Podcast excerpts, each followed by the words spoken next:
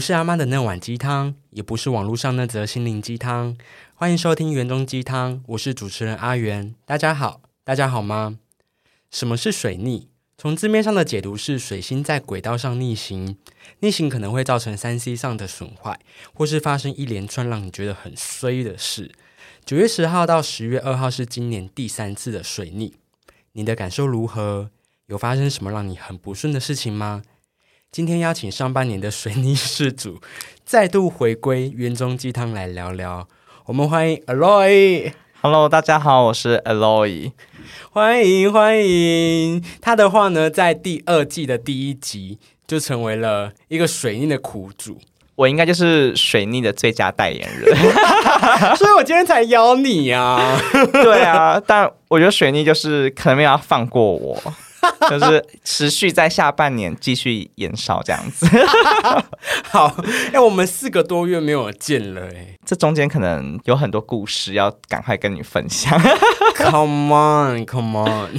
好，那你觉得要从从哪里开始分享啊？距离现在比较有一段距离的吧，就有个时间这样回来，这样我就从我们上一次分开后那段时间开始讲好了。可以可以。就是大家还记得，就是我那时候就是去呃外岛玩，然后 一一连串很衰很衰的事情。OK，接下来就是要接到我工作的部分，然后后来我就入了一间找了一间新的工作，我就觉得哦好累，刚进去我才现在才做可能四个月，然后我已经提过一次离职。你可以先跟观众朋友分享一下你目前的职业大概是什么内容吗？OK，我我目前就是大家俗称的广告 A 一，有很多人会说哦，account account，是在讲我们这个 position 这样子。那它的中文名字是什么？我怕有一些哦，有些人听不懂。业务企划，广告业务企划，是对对对对对。然后就是反正就是做所有的杂事，真的啦，感觉杂事很多很烦哎、对啊，所以这就是为什么不到半年我就提了。好，快点，你来分享一下你发生了哪一些工作上面的挫折？挫折，我觉得最大的挫折就是我们其实没有办法 control 我的下班时间，因为大家的观念跟印象里面啊，例如说可能朝九晚五，那你可能五点就可以下班，或者是说好我工作到七点是就是可以下班，可是，在我们这一个行业。这呃是没有这件事情的，就是你可能你的认知是需要被调整的。我们这个产业就是呃很实在的责任制，你事情没有做完不能下班啊，然后大家就会觉得，哎，为什么你可以下班？你明明就事情还没处理好之类的，你可能常常到晚上半夜一两点，是我们办公室都还有很多人，啊，就我觉得是一个大家太热热衷于自己的工作 你不要说的那么委婉。我想说，好吧。可能是因为疫情的原因，大家也觉得不好找工作吧，就死待在这。因为我想要跟观众朋友分享的是，在这四个月的时间呢、我都有有有我询问 Aroy 要不要来上节目，可是他真的都跟我说，他平日都不知道什么时间点下班。我起初有点怀疑这个人，可是后来我现我我后来有相信这件事情，嗯，你怎么为什么为什么会相信？因为我觉得你如果真的挤不出时间，你不会骗我。哦，但我以为是你看我的现实动态，就是看我大半夜，然后我还会 po，哎，我还在公司哦。对，然后真的是玩乐的那种现实动态比较少了。少非常多。哎、我我我甚至有朋友以为就是我是不是出事？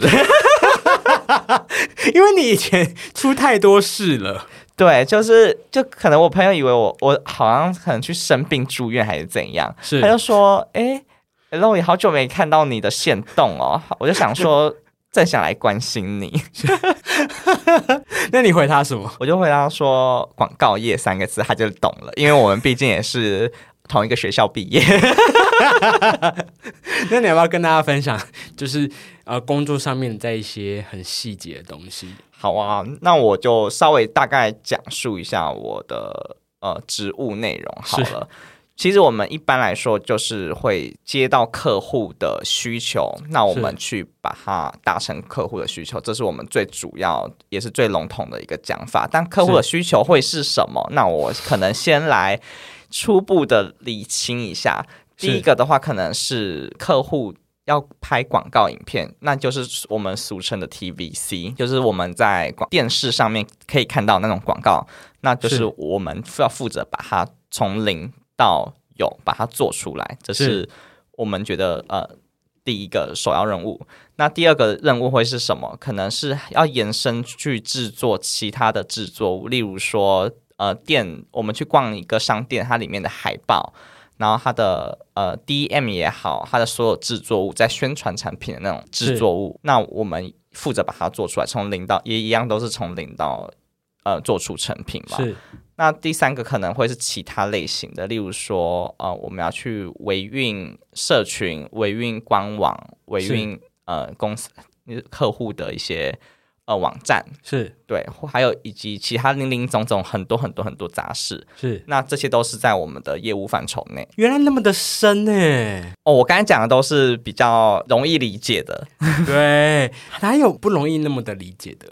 有啊，例如说客户他会直接丢给你他们的年度的一个案子，那你他可能一来的时候是一个很 rough 的一个大是大案子，那你要怎么样去把它切分，然后还有关于预算的调配，然后你们要去制定的策略是什么？是种种的东西都会是我们的职务要去做的，因为。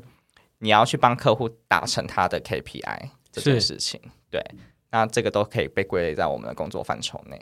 跳到一个很大的坑哎，对啊，我就觉得我跌到屎坑了，因为我一刚开始如果没有你这样子介绍跟了解的话，我会觉得广告业是不是一个很小的 team？我觉得广告业是一个非常大的世界，传播世界是呃，不管是我们说的 loading 很重，或者是。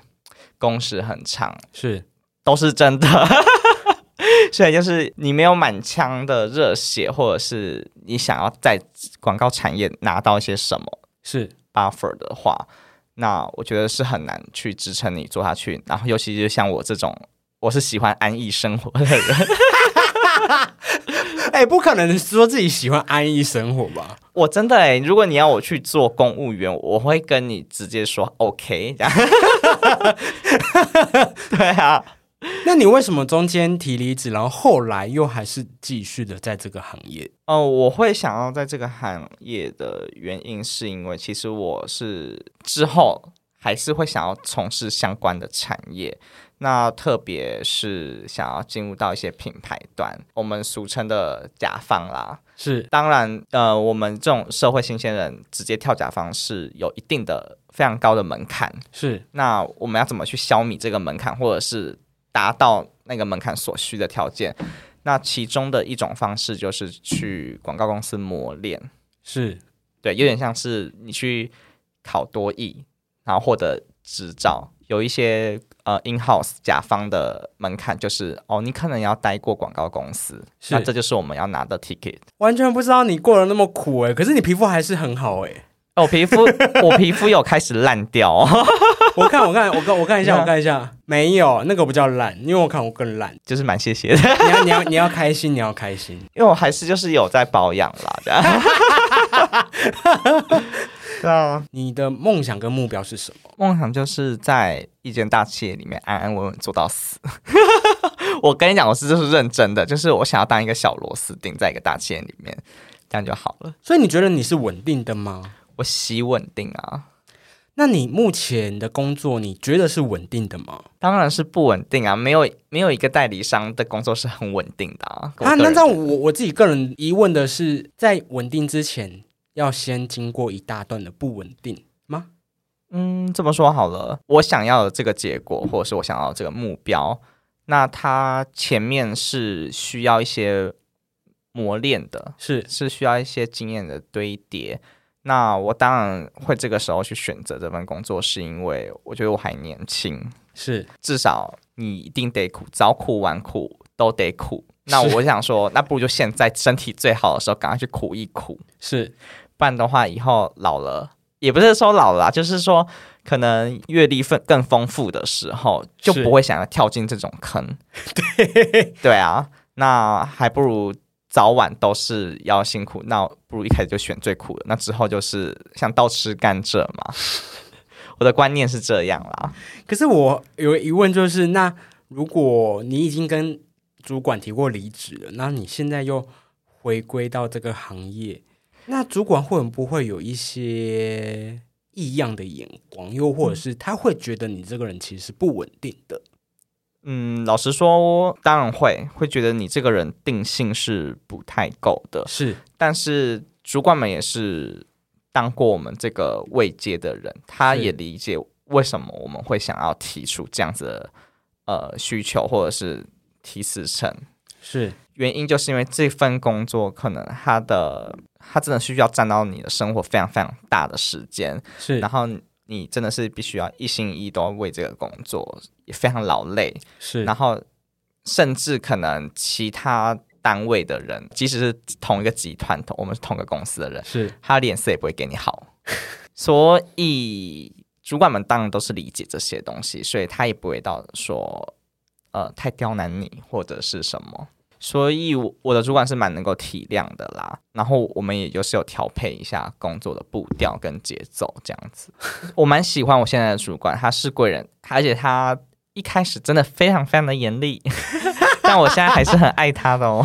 为什么从刚开始的严厉到现在，你会觉得他是你的贵人？我从来没有不觉得这位主管是我的贵人，我没有不喜欢严厉的人。第一点，第二点是我觉得他愿意跟你讲这些东西，或者是在职场上有人愿意教你这件事情，或者是他愿意帮你看你的东西。是我指的看你的东西是指说你要出去的 paper，或者是你要出去的一些文件，他会帮你先看过一次，给你一些 feedback。他帮我看的东西是非常细的，然后他也会给我一些很实质的回馈，所以就会导致说，哦，我觉得这个人是真的有在想要栽培你这个人，是感受得到，只是有，只是前期真的是太过于严厉了。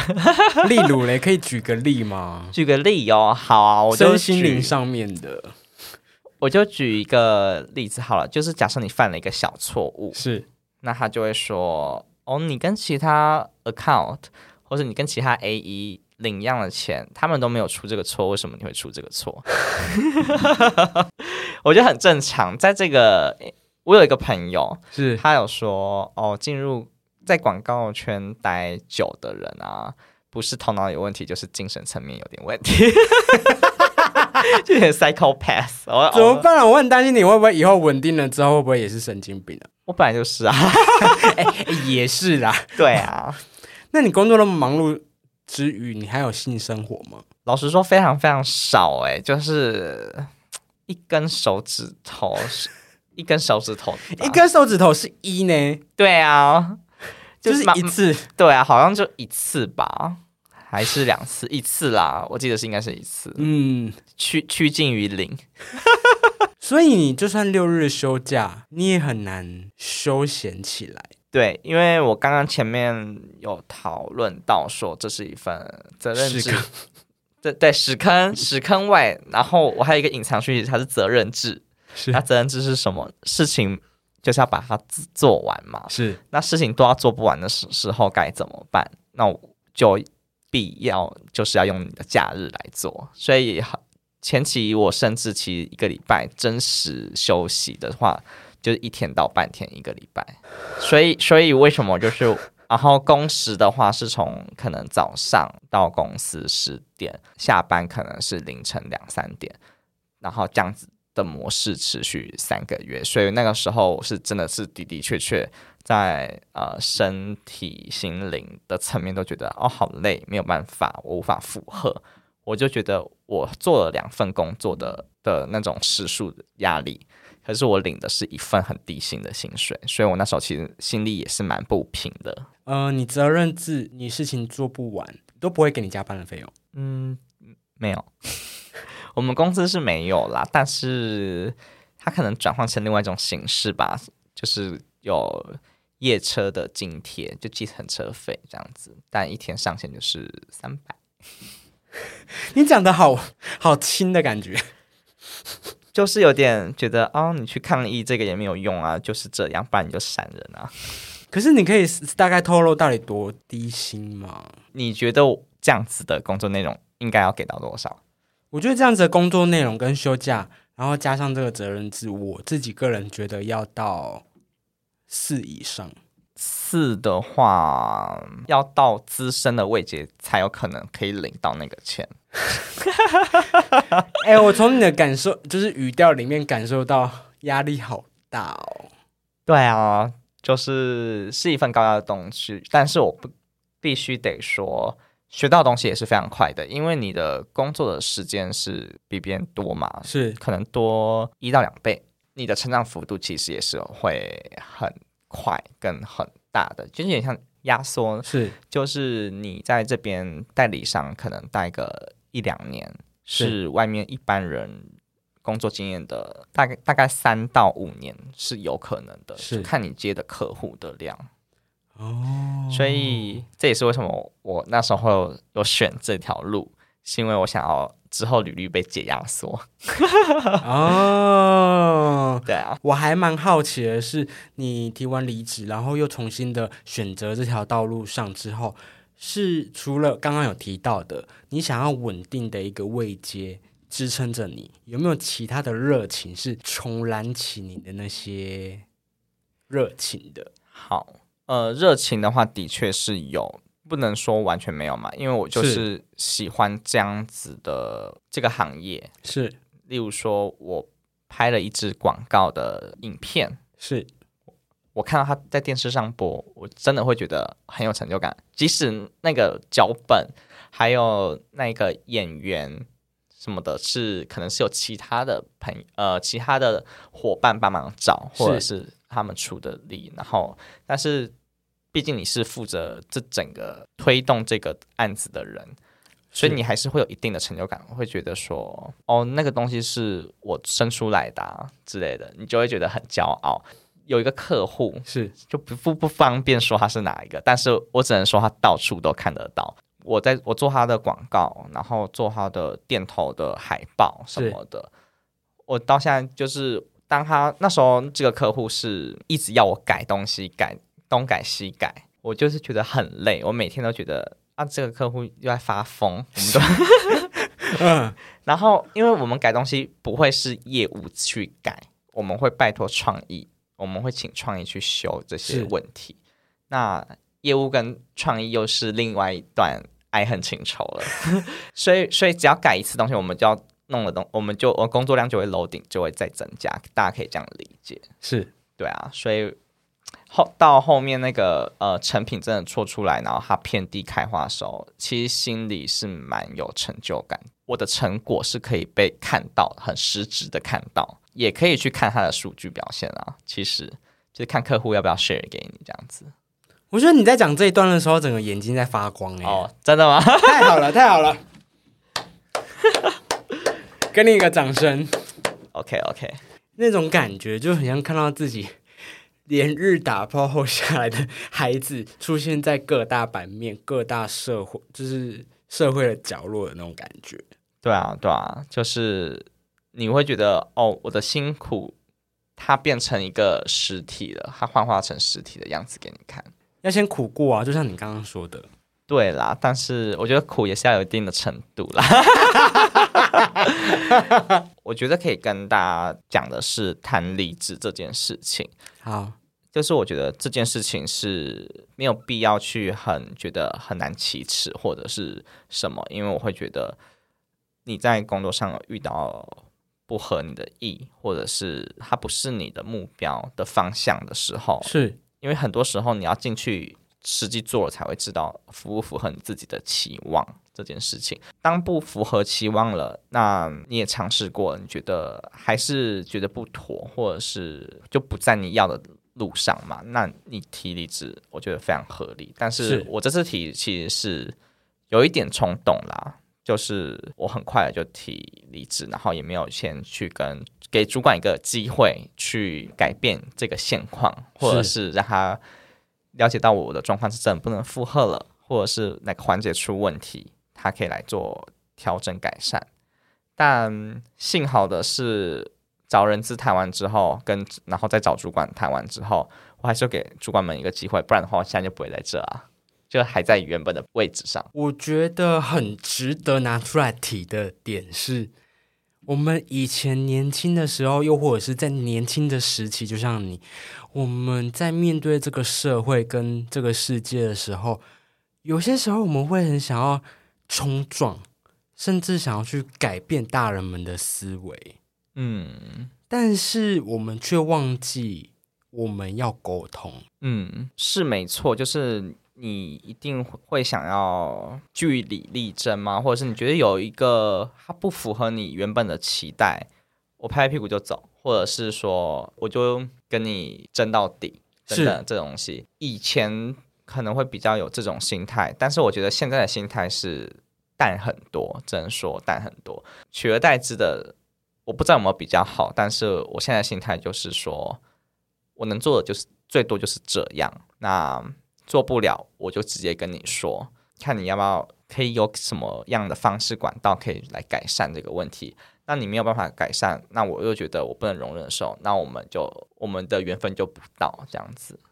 对，因为我们很常忘记沟通这件事情，然后没有了沟通之后，其实很多时候一言不合，我们就会有很多种争执，呃，很多冲突的地方。对，可以这么说，就是因为我我毕竟也不是新鲜人了嘛，是也做了这是第二份正职工作，但第一份的时候我就是一个很我冲撞的人，是是蛮冲撞，但是我我这么冲撞的人，居然从事一份最需要沟通技巧的一个工作。我那时候第一份的工作就是公关，我们是最不可以跟别人发生冲突的一个职业。结果你一直在跟人家发生冲突。也还好啦，就是内部啦。对啊，所以我就觉得那个时候其实也没有到真的跟什么人发生很大的冲突，但是就是会比较直太直接，讯息比较不会包装。我觉得最主要的点就是上一次上一个工作的经验的经验是这样，是那在这个工作经验的话，就是完全是不一样，就是很让我直接的去体现上一个经验没有学好的部分，那我怎么样去改善这件事情？我觉得是很重要的。你成长了，Aloy。对啊，因为像你刚刚说的，你在做公关，嗯我们有些时候为了要，呃，公关其实最主要就是你要包装。嗯，那我们包装给外人看，但是反而我们自己对内部的人是很直接、很冲撞的。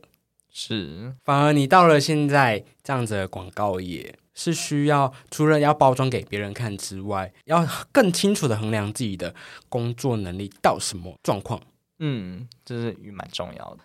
就像刚刚阿元这边有谈到水逆的部分嘛，是水逆的部分的话，我这边自己另外一个解读，或呃是说你过去没有做好的，你过去逃避的东西，它在水逆的期间，它会浮现出来。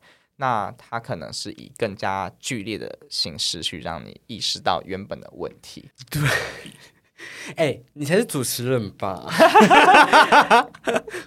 也也 OK 啊，也不是没主持过。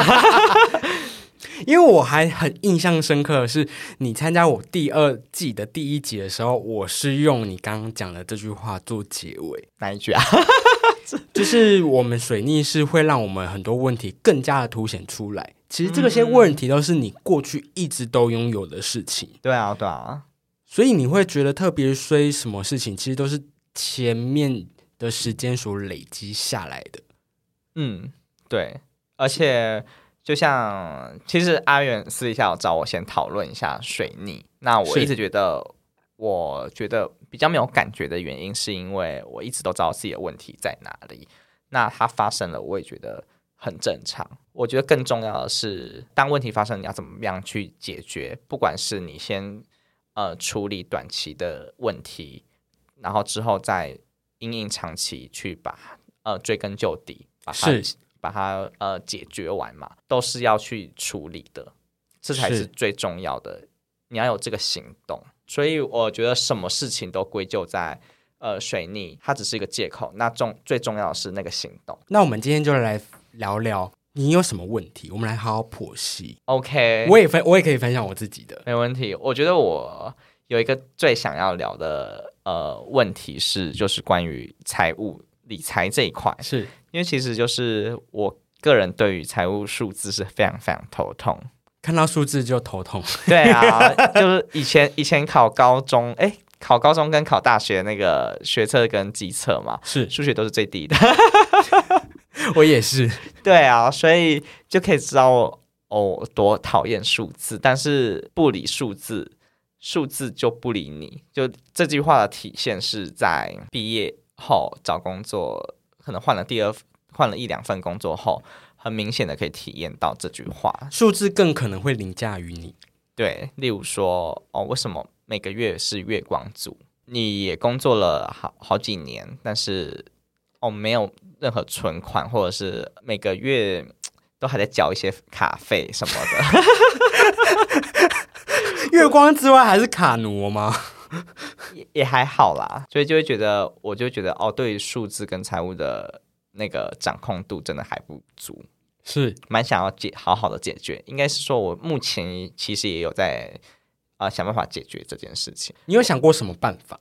有来，就是就是那个时候我还就是很认真的去做功课。那一般来说，就是把你的薪水划成好几等份，然后依照比例去运用。例如说，呃，可能两成是存起来，那你可能会真的会用到的是六到七成嘛？是然后还有一层是可以投资或者是什么，但是我觉得投资目前对于现阶段的我来讲还太早，是就是你要要先把一些手上的问题的急迫性啊，我觉得急迫性的东西比较急的东西先处理掉，例如说债务，债务有分很多的种的形式嘛，例如说血债，然后或者是卡债等是等，就是要去审视一下自己的整体的财务规划。目前是有在慢慢做这件事情的。你大概持续多久？其实我目前的话持续了哦，刚好我刚好是从新工作这份工作一起去执行这件事情。嗯，我觉得是目前还在阵痛期啦，但是我觉得至少是 有感的是，就是不会去冲动消费这件事，我就不会花不必要的钱。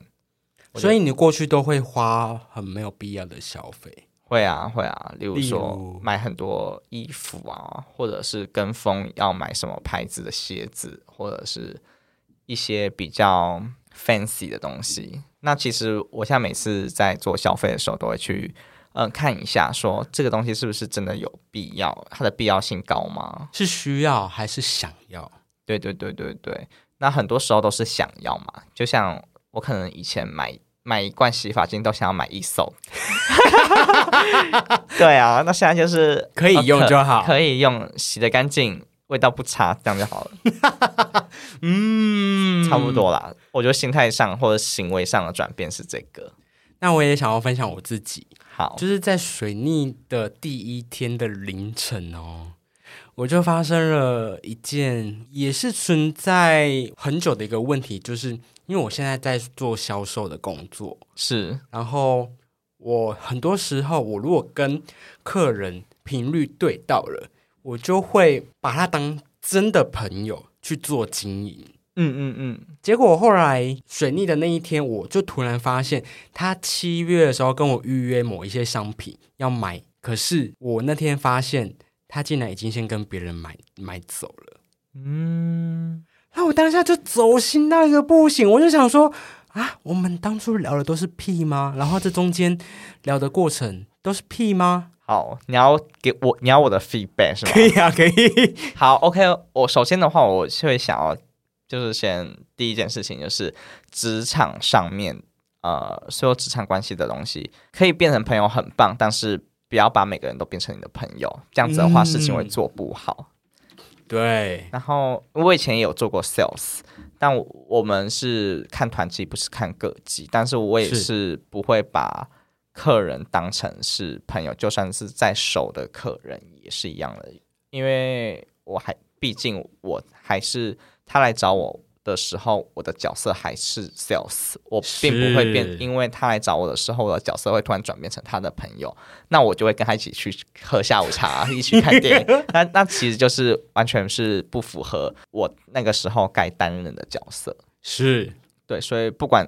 无论何时，我跟他在熟都是会不会是朋友这么直接的朋友，当然是可以很良好关系的呃客户跟店销售员的角色，我觉得是 OK。目前我的体悟啦，然后呃这个体悟的话，到同事之间的关系也是适用的。我觉得就是同事之间还是得要有一些分寸在，对，或者是说一些距离界限，对，因为。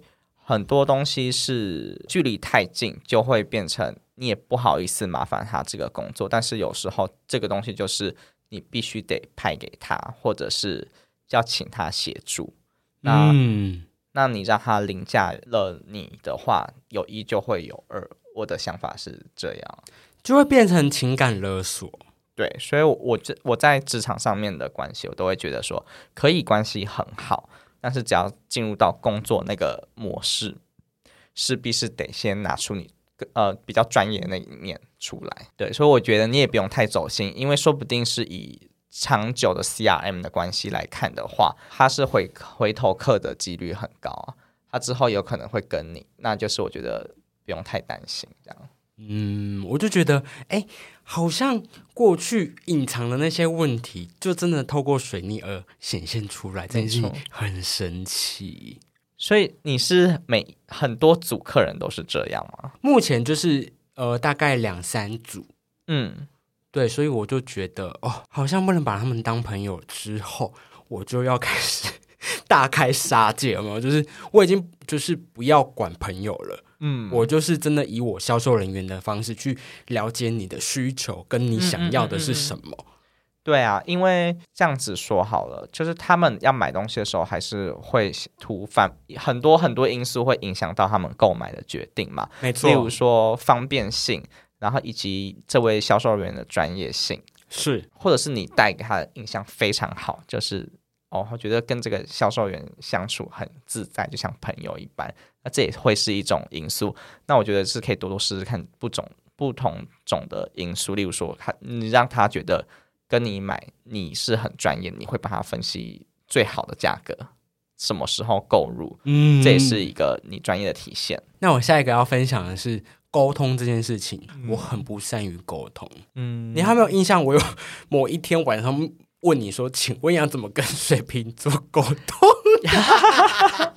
有啊，我还蛮不能够接受是双标的。是那时候我就是给你一个很直接的、很简短的 feedback，因为那时候有点太忙，我就直接跟他讲说：“哦，那这样子的话，就是把他的话当成耳边风，对吧？”对，我觉得你要不要来好好好解释一下？OK，那我我既然就是好好解释给你听，为什么我那时候会这么说？第一点就是你会觉得他。来说一套做一套，或者是他前后逻辑不对，那就代表说这件事情其实这个人他自己也没有好好想清楚，他就要 order 你这个东西。是那为什么我我们一定要呃接受一个连他自己都没有想过的的 assign 呢？是对啊，我我就觉得很奇怪，所以说那我就尽量就是哦，你就说好啊，然后一样就是做你自己的事。那他只是想要得到的是一个。你的回应善意，可能就是比较有冲突性的回应，我自己是这么认为的。那如果他是因为如果说这件事情的重要程度是真的这么重要的话，那这件事情他一定会仔细的想过，是要怎么样跟你交代清楚，以及他的话确实传到你这边了，那你也同样理解了，那他一定会跟你做一下这些确认嘛。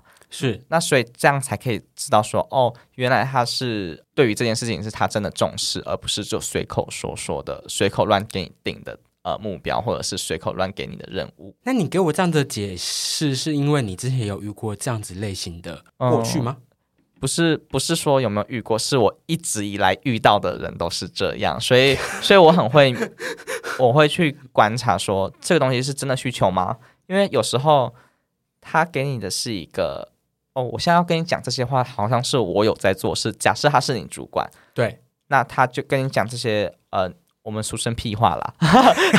然后我们，然后你就你就假装很认真听，那他要的就是这个，假装有在尊重他这个主管，他有发语权。那其实他也只是需要过一下场面，过一下水，说哦，我有在做事哦，我是我现在是领导领导阶层的人哦。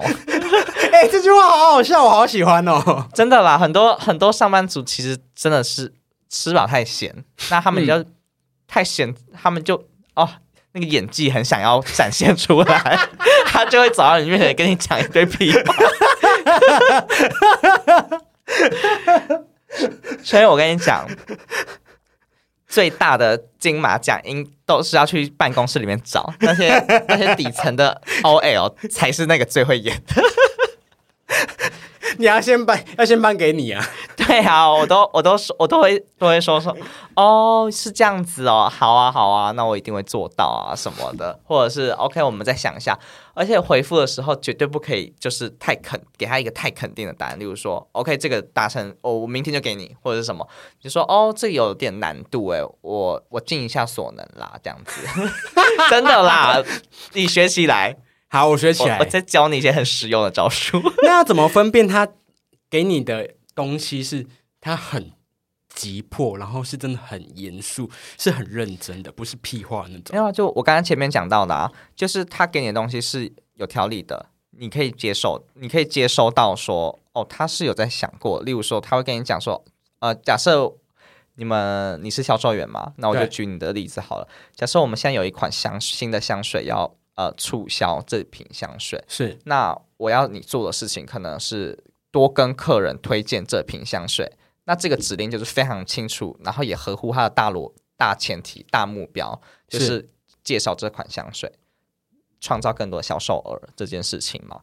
那你就可以知道说这一整个都是有连贯性，然后有逻辑性的呃目呃目标导向的任务的话，那你就会当然就知道说这是真的啊。但如果如果说好，假设假设没有关联，他他我们的目标要卖 A 香水，那他叫你哦多多清洁店面，那就很奇怪。那那我们就是可以说 OK OK 这样就好了。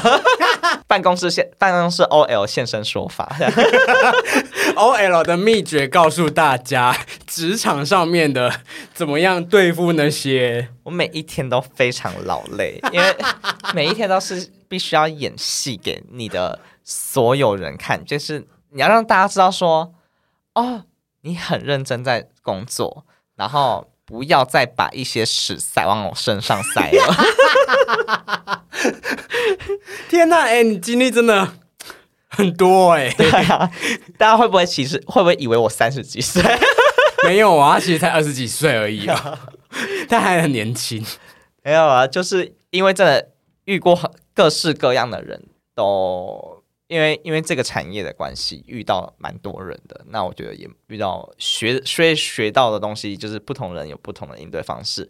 我觉得，我觉得为什么大家都会觉得工作很累的时候，是因为有时候沟通是占了你最累最累嗯，就是其实你的专业能力或专业技能的表现，其实没有这么累。例如说，例如说，哦，我我把这个产品好好的介绍给我的客户，然后创造销售额这件事情，是其实他没有那么累。但累的是什么？累的是你中间跟客户的沟通，你跟你同事、跟呃店长或者是什么上面的长官的沟通是累的。是，对，那我觉得就是有时候啦，真的是减少一些不必要的沟通，或者是陪他演一下这个戏就过去了，这样子。很多时候就是放过了自己，那你就会觉得哦，事情轻松很多。就会觉得哦，原来是那么的舒服啊。对啊，就像我现在可能也是会被呃其他的同仁呃为难，或者是呃想要刁你这样子。呃那我我们就假装去配合，态度很和气，说好好好，那我会再注意，这样就好啦。那这样子你也放过了自己，那他也没有话再去，没有办法再去刁你更多啊，对，对啊。所以我就觉得很多事情就是想开了，不要不要想的太严重，就是 OK OK，给你演，给你演，我跟你一起演这出戏。那那那下班时间到，我先走，我下戏。我的工作小哲学啦。那你觉得现在已经快要到呃十月、十一月，整个今年要过完了，那你要不要呃稍微快速的统整一下，今年你有什么样子的领悟？帮我自己二零二二年下一个结论，就是说。这是一个成长跟充满挑战的一年，而且哎，握手，哎，握手，握手，哎，我也是，怎么了？怎么？我也是。对，我觉得这个这个挑战不来自，不单单来自于就是天灾人祸，可能 COVID 嘛。那我觉得更多的时候是，可能是因为岁数刚好到了，那这些 COVID 也好，或者是其他外在因素也好，那只是一个加速你经历这些呃人生的阶段的一个加速器。我个人是这么理解，是那所以你面到的面临到的一些挑战跟呃成长，就是会来的非常非常快，就是马上就要去处理这个呃任务，或者是马上就要赶快解决掉这个危机等等。那它是通常给你留的时间不会到太多。那我觉得学到的东西就是说，临危不不变这件事情吧。我我给自己下。总归今年的期许也好，或者是呃结论也好，我觉得最重要是临危不变。那可以代表着你过去临危很容易变吗？当然可以啊，就就因为过去没有 reference，或者是你没有这样子的经验，然后你的身份也不同，对，你的身份可能还是学生，然后你还会被保护，你遇到危机啊，我就是。放着，它总是会有 somebody 去解决，是。但是现在不一样啦，现在可能是你放着，它就会变成更大的 problem。嗯，对啊。所以，那你不如就是一开始看到的时候就把它解决掉，成为你自己的英雄。对啊，那这样或者是这样子的话，就是在你过往呃遇到相似的问题也好，或者是。呃，有很多突发状况也好，那我觉得就是因为你已经养成这样子的习惯了，所以你遇到这样子这么多的挑战跟波折，其实是比较呃不会被打乱阵脚的，你还是可以慢慢的持续往前。我们还是可以再更加的勇敢，更加的去勇于面对这个世界给我们的这些挑战。没错。那节目的最后来总结一下水逆，水逆虽然会造成沟通上的不顺。或各种衰事的发生，又或者是三 C 产品的损坏，但也因为有这个名词，让我们可以借由这段时间发生的事，仔细思考自己的计划是否要有所更动，又或者是有什么地方可以调整的更好的地方。或许水逆过后，我们都能成为更好的人。今天再次谢谢尔瑞来熬鸡汤，谢谢元龙鸡汤，我们下次见，拜拜，拜拜。